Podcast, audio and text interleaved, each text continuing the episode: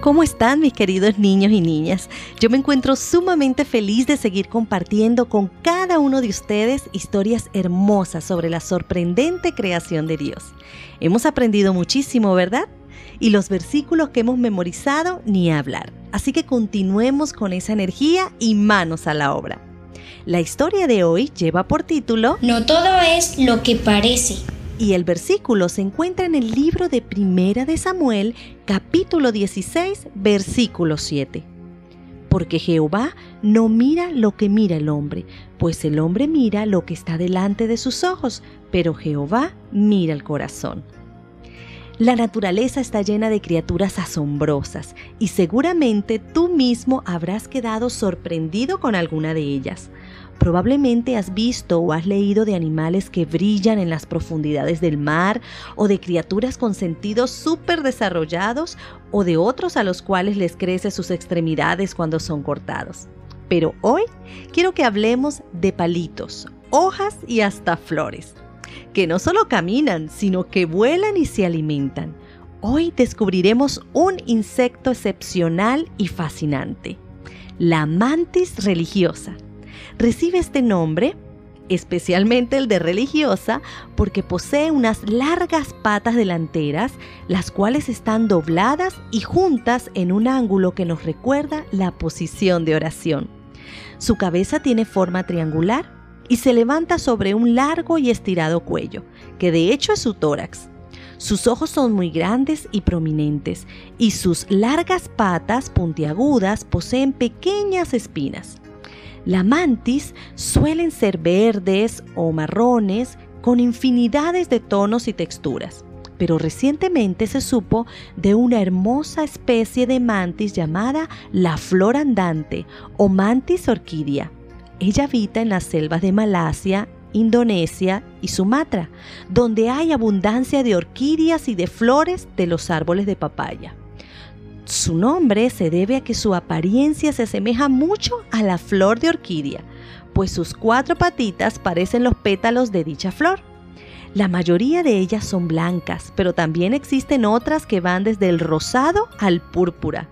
La mantis orquídea se posa sobre las flores, queda inmóvil y pacientemente espera a que aparezca la víctima y en milésimas de segundos la cena está lista. Y es que esta es la principal estrategia de caza de todas las mantis religiosas. Debido a su apariencia, cuando permanecen sin moverse, se asemejan a ramas, a hojas o flores de una planta.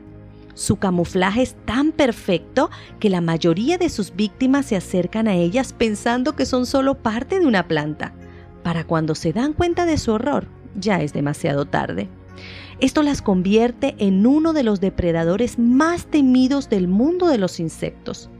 No solo se alimentan de las pequeñas lagartijas, polillas, grillos, saltamontes, moscas, arañas y otros insectos, sino que en ocasiones también pueden comerse a los de su misma especie. Este pequeño animalito nos enseña que a veces cometemos el error de dejarnos llevar por las apariencias. Aceptamos o rechazamos a alguien solo por la manera en que se ve. Sin embargo, en ocasiones es necesario detenernos y observar mejor a las personas. Debemos fijarnos bien en cómo hablan, cómo se comportan, cómo tratan a los demás.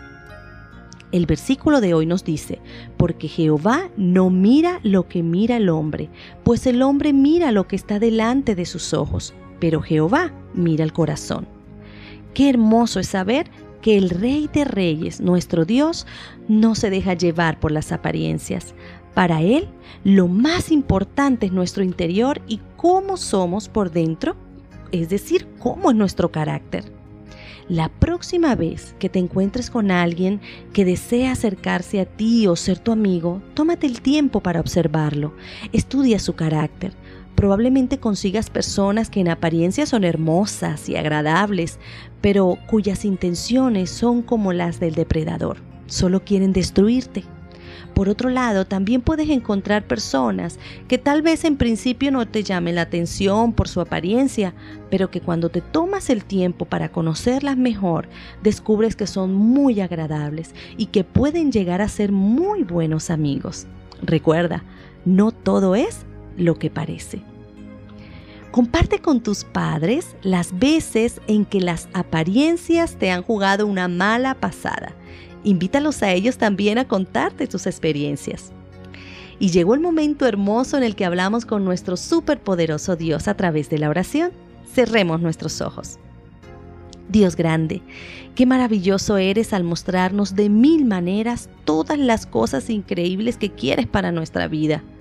Ayúdanos a hacerte caso en esos consejos y advertencias que nos haces a través de tu palabra, en especial a ser cuidadosos y recordar que no todo es lo que parece. Gracias Señor por escucharnos y por perdonar nuestros pecados. Te amamos mucho. En el nombre de Jesús. Amén. Bien, mis amados niños, muy pronto nos encontraremos nuevamente. Mientras tanto, recuerda que te llevo en mi corazón y en mis oraciones. Dios te bendiga.